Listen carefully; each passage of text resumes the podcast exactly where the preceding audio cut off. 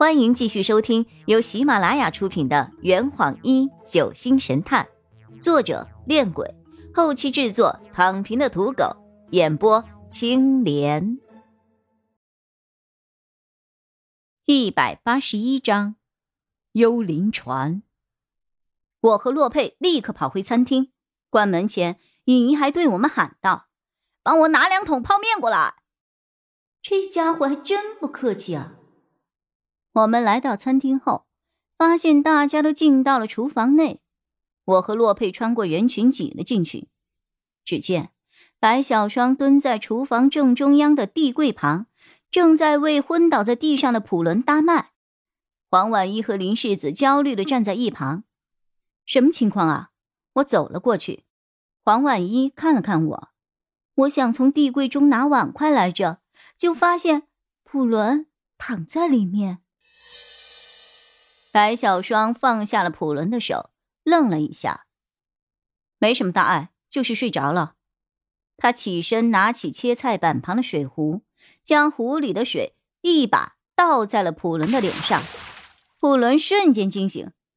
哦，普伦坐起身来，用手抹了一把脸上的水，扶着额头问道：“怎怎怎么了？”林世子和黄婉一将他从地上扶了起来。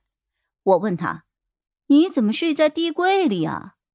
普伦接过了林世子递给他的毛巾，将脸上的水给擦了干净。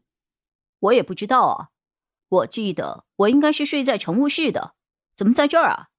哎呀，我的头怎么那么晕啊？陈晨成开了口：“哦，我想起来了，你昨天晚上也和我们一起喝过酒。”普伦露出了狐疑的表情。我喝醉了？不应该啊，我就喝了一杯。夏夜突然开了口：“各位，我们先出去聊吧，厨房里挺挤的。”一行人又再次的回到了餐厅。林世子给普伦倒了一杯水，并帮他从乘务室里拿来了一件干燥的衣服。普伦是船上唯一的工作人员，同学们争先恐后的向他询问情况，质问他这到底是怎么回事。然而普伦却是一头雾水，对船上发生的事情一无所知。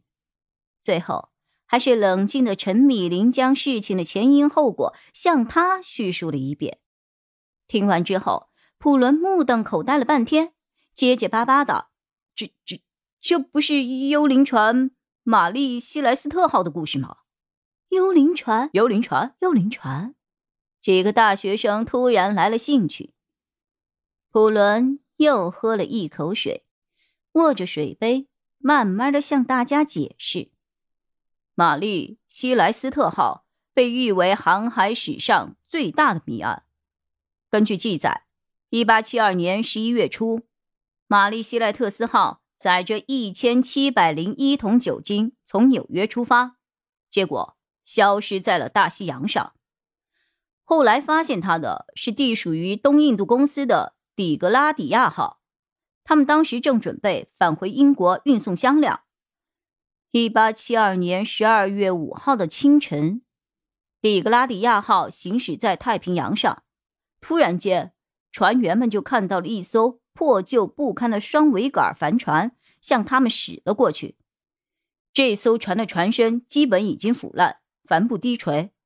船长莫亚赫斯命令发射信号弹，可是对方没有任何的反应。他就用望远镜进行观察，发现对方的甲板上空无一人，甚至连驾驶室里也没有看到任何人。船员们就猜测，这艘船或许遇到了海难。也许船上还有幸存者在等待他们的救援。大副奥利弗·迪博尔主动请求登船，可就在他们准备放下舢板滑向帆船的时候，这艘船的速度竟然渐渐的慢了下来，好像是在故意等待他们一样。他们留下了一名船员看守舢板，剩下的人登上了玛丽西莱斯特号，甲板上一览无遗。残破不堪，显然已经是很久没有人收拾过的了。船舵因为没有舵手掌控，就像是损坏了的风车一样，毫无目的的转动着。当他们进入船舱内部的时候，却发现更加不可思议的景象：这艘船上的餐厅、厨房、房间整理的是干干净净的，丝毫没有人使用过的迹象。船员们的衣服也是洗得很干净，而且整齐的放在橱柜里。他们的靴子都是朝着同一个方向放的，统一的排列在铺位旁。而厨房里，据说还放着做了一半的早餐。餐桌上放着盛满面包和肉干的餐盘，就连餐巾和餐具也都一丝不苟的摆放在桌上。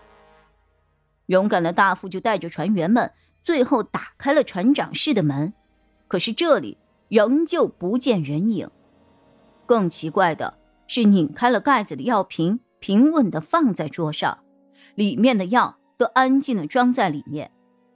如果说玛丽希莱斯特号。是遇到了不得不弃船的大海难，而使这艘船遭到了剧烈的冲撞。那么药瓶和咖啡杯应该会倒掉的，甚至船舱内部也会留下剧烈冲撞的痕迹。可是从任何地方、任何角度都没有发现这些迹象。大副终于在船长室里找到了一本航海日志，上面写的很清楚，这艘船的行驶过程。一直处于平稳状态，而技术是在十天前，也就是当时的十一月二十五号前，十一月二十五号日志就突然中断了。可是这些大副们从当前的精度和纬度判断，这艘船仍然按着原定的航线平稳的前行着。大副带领水手们检查了船上所有的物品，发现除了引导方向的罗盘和一只救生船外，没有遗失任何东西，甚至。连船上的货物也都原封不动的摆在船舱里。当时大副就心生恐惧了。当他正要带领水手们返回原来的船上时，却惊奇的发现，底格拉斯亚号已经从海面上消失了。你是从哪里听来的鬼故事啊？张璇大煞风景的打断了他，同时将我们这些神游的人的魂儿都给拉了回来。这坛已经喝完了，呵，你猜出凶手是谁了吗？啊，老板，拿酒来。